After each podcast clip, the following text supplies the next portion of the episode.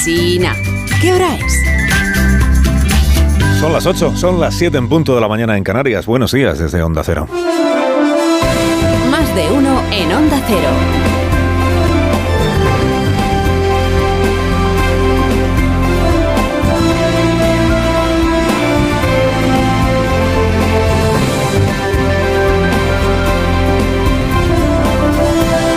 Tal? ¿Cómo están? Bienvenidos a una nueva mañana de radio. Estamos estrenando el 20 de febrero del año 2024.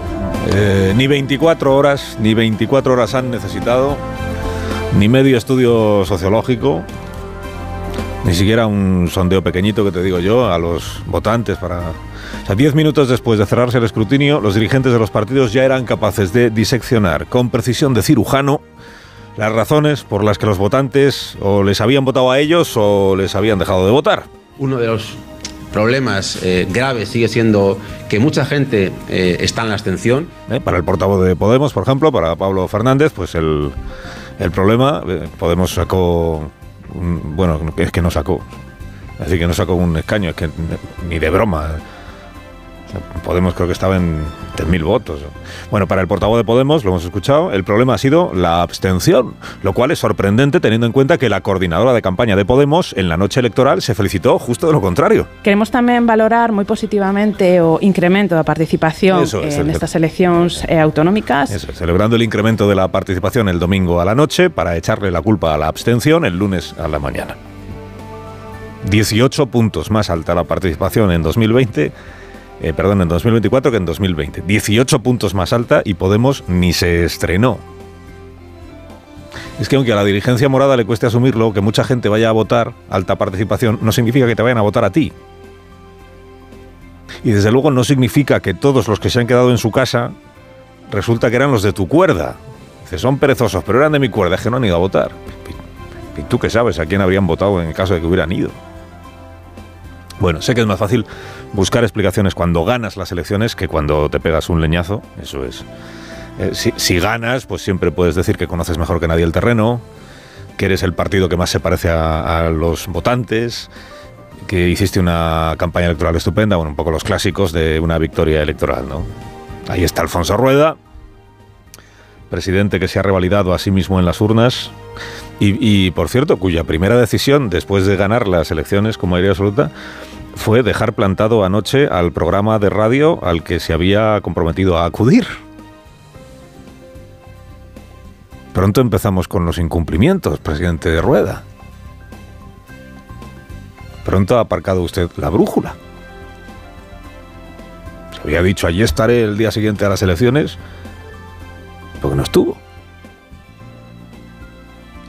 Si ganas lo tienes más fácil ah, para argumentar lo que ha pasado. Si pierdes, pues ah, amigo, ahí a ver por dónde sales, ¿no? Para no reconocer la evidencia. La evidencia es que a la mayoría de los votantes puestos a elegir, pues les ha parecido mejor votar a otro que votarte a ti. Esta es la evidencia, ¿no? Pero bueno, mención especial hoy en este capítulo para el Partido Socialista, que papeleta, la, es- la escasez de papeletas propias, en realidad, la papeleta, habiendo alimentado la expectativa de que fuera Núñez Feijó quien se la pegara este domingo en su tierra. Me va a dejar tirar de refranero. Nunca llovió que no escampase.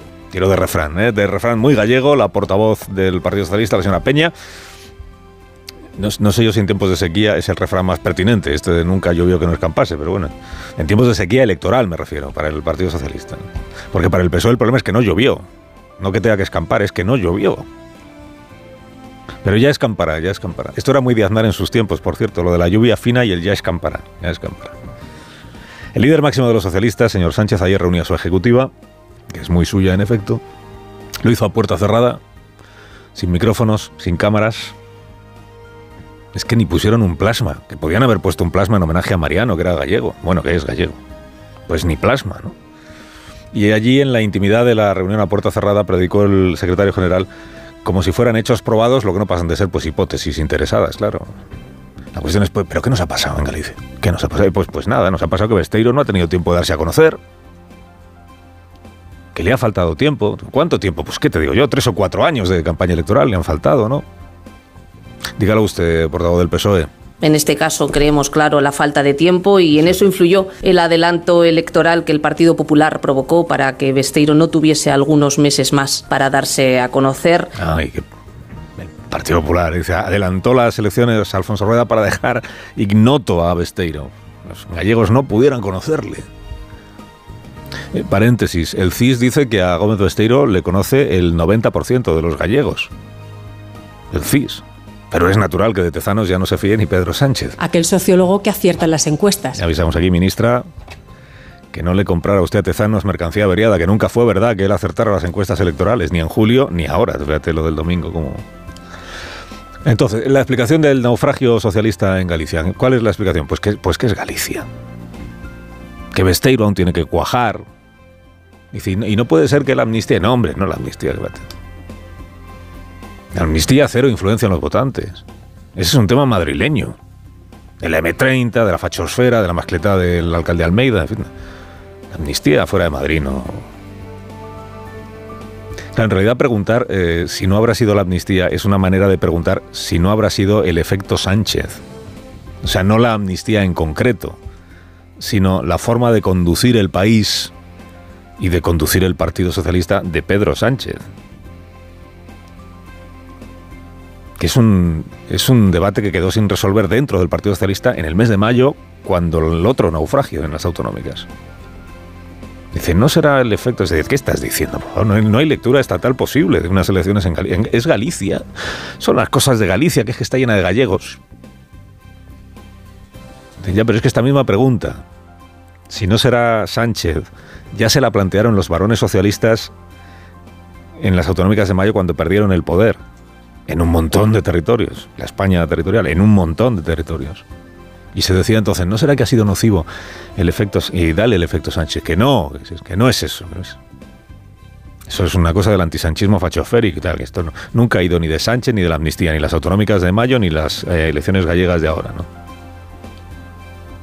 Es que se quedó sin hacer aquella digestión electoral, la de mayo, porque Sánchez convocó las elecciones generales y ya el PSOE se volvió a poner en, en actitud de, combate o de competición electoral. Entonces, aparcamos el análisis de por qué hemos perdido el poder en la comunidad valenciana, en Aragón, en Baleares. Aparcamos el debate y, ahora se desaparca el debate. Y ahora vuelven todas aquellas reflexiones de qué nos está pasando. Dice, esto no va de la amnistía, pero si fuiste tú quien dijo que Feijó se había pegado un tiro en el pie por confesar que durante unas horas estudió la amnistía con Junts per Cataluña. Si fue tu mitinero Prime quien exprimió cuanto pudo lo de Feijó y la desorientación que Feijó había provocado en el electorado de derechas. Si están los guionistas de Netflix ya preparados para hacer una serie sobre la comida de Feijó, cada dos minutos cambia, como en las series, y todavía dice Feijó a, sus votantes, pido a mis votantes que no se distraigan con estas informaciones. ¿Cómo no se van a distraer? Pues muy distraídos no parece que hayan estado, ¿eh? 47% del, del voto que mayor fidelidad a la marca PP no cabe. ¿Cuánto gallego trumpista, fachoférico, en fin? Bueno, ha aceptado, ha decretado, perdón, el secretario general del PSOE ha decretado que no hay lectura estatal posible y que lo que hay que hacer es consolidar liderazgos regionales que trasciendan la marca del Partido Socialista. Eso lo contaría el país y está muy bien, muy bien. Eh, hay que consolidar liderazgos autonómicos que trasciendan la marca del Partido Socialista, porque aquí es donde ha decretado, ha detectado el presidente que tenemos un dice, por ejemplo, Diana Morán que es menos conocida que Besteiro, pero va a heredar el socialismo valenciano porque así lo ha decidido el secretario general. Bueno, la militancia, pero como no se presenta nadie más, pues Diana Morán.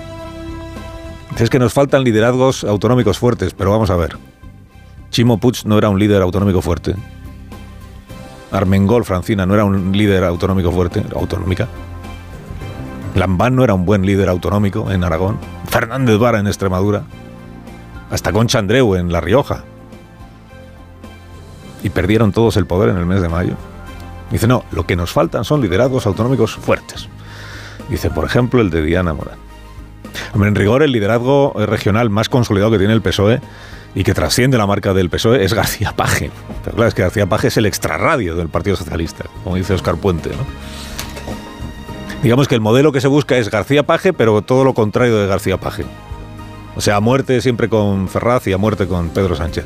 Pero claro, ayer lo que vino a decir García Paje es que la dirección del, social, del Partido Socialista no debe engañarse, que es una forma de decir que no debe intentar engañar a, los demás. Que si hubiera sido Feijó el naufragado en Galicia estarían diciendo lo contrario de lo que ahora dicen. Si llegan a perder, las consecuencias son nacionales. El principio de, de la decadencia. Yo creo que si pasa lo contrario, las consecuencias, o al menos una parte de la reflexión, tendrá que ser coherentemente también nacional, ¿no? No le pide coherencia a una digestión electoral, García Paje. Coherencia. Coherencia es hacerle desde Ferraz la autocrítica a Gómez Besteiro. Solo reflexionando y rectificando en algunos aspectos se puede impedir que un ciclo se convierta en un ciclón. Y ese sería el objetivo, evitar un ciclón electoral que arrase mucho más de lo que tenemos pensado y previsto. Es que la historia siempre se repite, o eso dicen. En el año 2010, al año siguiente había unas elecciones autonómicas.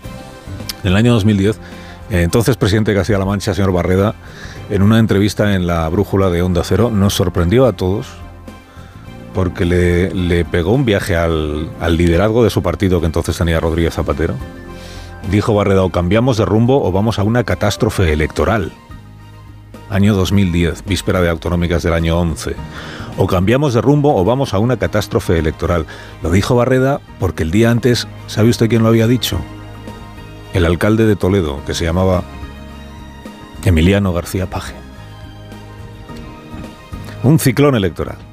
El calendario que hay por delante. Hay unas elecciones en el País Vasco, posiblemente en abril, y luego hay unas europeas en el mes de junio. Sobre las primeras dijo ayer la portavoz socialista que serán también en clave muy territorial, o sea que las tienen perdidas. Eh, sobre las segundas, además liderazgos que necesitan tiempo para consolidarse, pues pobre Necuandueza, que tampoco lleva tanto tiempo, pero habrá que darle una oportunidad. Las segundas, las europeas, bueno, quien las pierda siempre podrá decir que no cabe hacer una lectura estatal de las elecciones europeas porque se vota pensando en cosas europeas.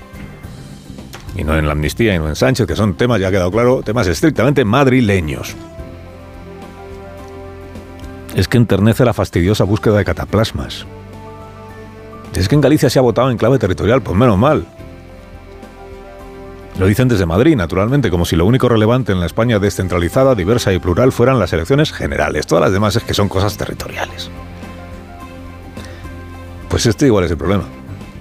Que en clave territorial el PSOE carece de proyecto para Galicia, que no sabe qué ofrecer a una de las tres nacionalidades históricas, que no encuentra su sitio en la Andalucía, que una vez fue su baluarte, que no sale de la crisis en Aragón o en Castilla y León, que anda descabezado en Baleares, que no levanta cabeza en la región de Murcia y que aguanta como puede en Madrid, con Juan Lobato ahí que no se decide ni a ser sanchista ni a ser disidente. Estará aquí a las nueve el señor Lobato. De tanto volcarse con Cataluña, se le ha olvidado al PSOE ofrecer algo a Galicia. De tanto ocuparse con Cataluña, perdón, del independentismo de Cataluña, de tanto ocuparse de, Navarra o de su relación con Bildo en Navarra, o del País Vasco, es decir, cómo homologar a Bildu como actor progresista en el Congreso mientras se promete no darle en, ningún caso el poder en el País Vasco, de, tanto ocuparse de eso, el PSOE está desatendiendo al resto de España. Nunca llovió que no escampase. Pues nada, a esperar a que escampe. Están el PSOE y Sumar tranquilos porque el tortazo no ha sido por la amnistía. El trasvase de voto del Partido Socialista ha ido a otro partido, al BNG, que apoya claramente la amnistía. Si la amnistía hubiera sido un factor determinante, el BNG no habría sacado el resultado que ha tenido. Dice análisis express, más para salvar la amnistía que para analizar realmente lo que ha pasado en Galicia. Y si los votantes del PSOE se han ido al BNG, los del PSOE, porque los de Sumar no están, eh, entonces es que no están en contra de la amnistía. Dice, pero entonces, ¿qué pasa? Que los votantes del PSOE que se han ido al Benegas se han hecho todos de golpe soberanistas. Que igual por aquí deberían empezar el análisis, ¿no? En el ¿Qué lleva un votante del PSOE? Línea roja la autodeterminación, a preferir de pronto a un partido que lleva toda su vida reclamando la autodeterminación. Y por cierto, el debate este sobre si los ciudadanos gallegos y del resto de España respaldan o no respaldan la amnistía de Sánchez, lo puede resolver Sánchez hoy mismo. Solo tiene que convocar una consulta popular. Amnistía sí, amnistía no. Se hace el recuento y ahí tiene el veredicto. Carlos Alsina en Onda Cero.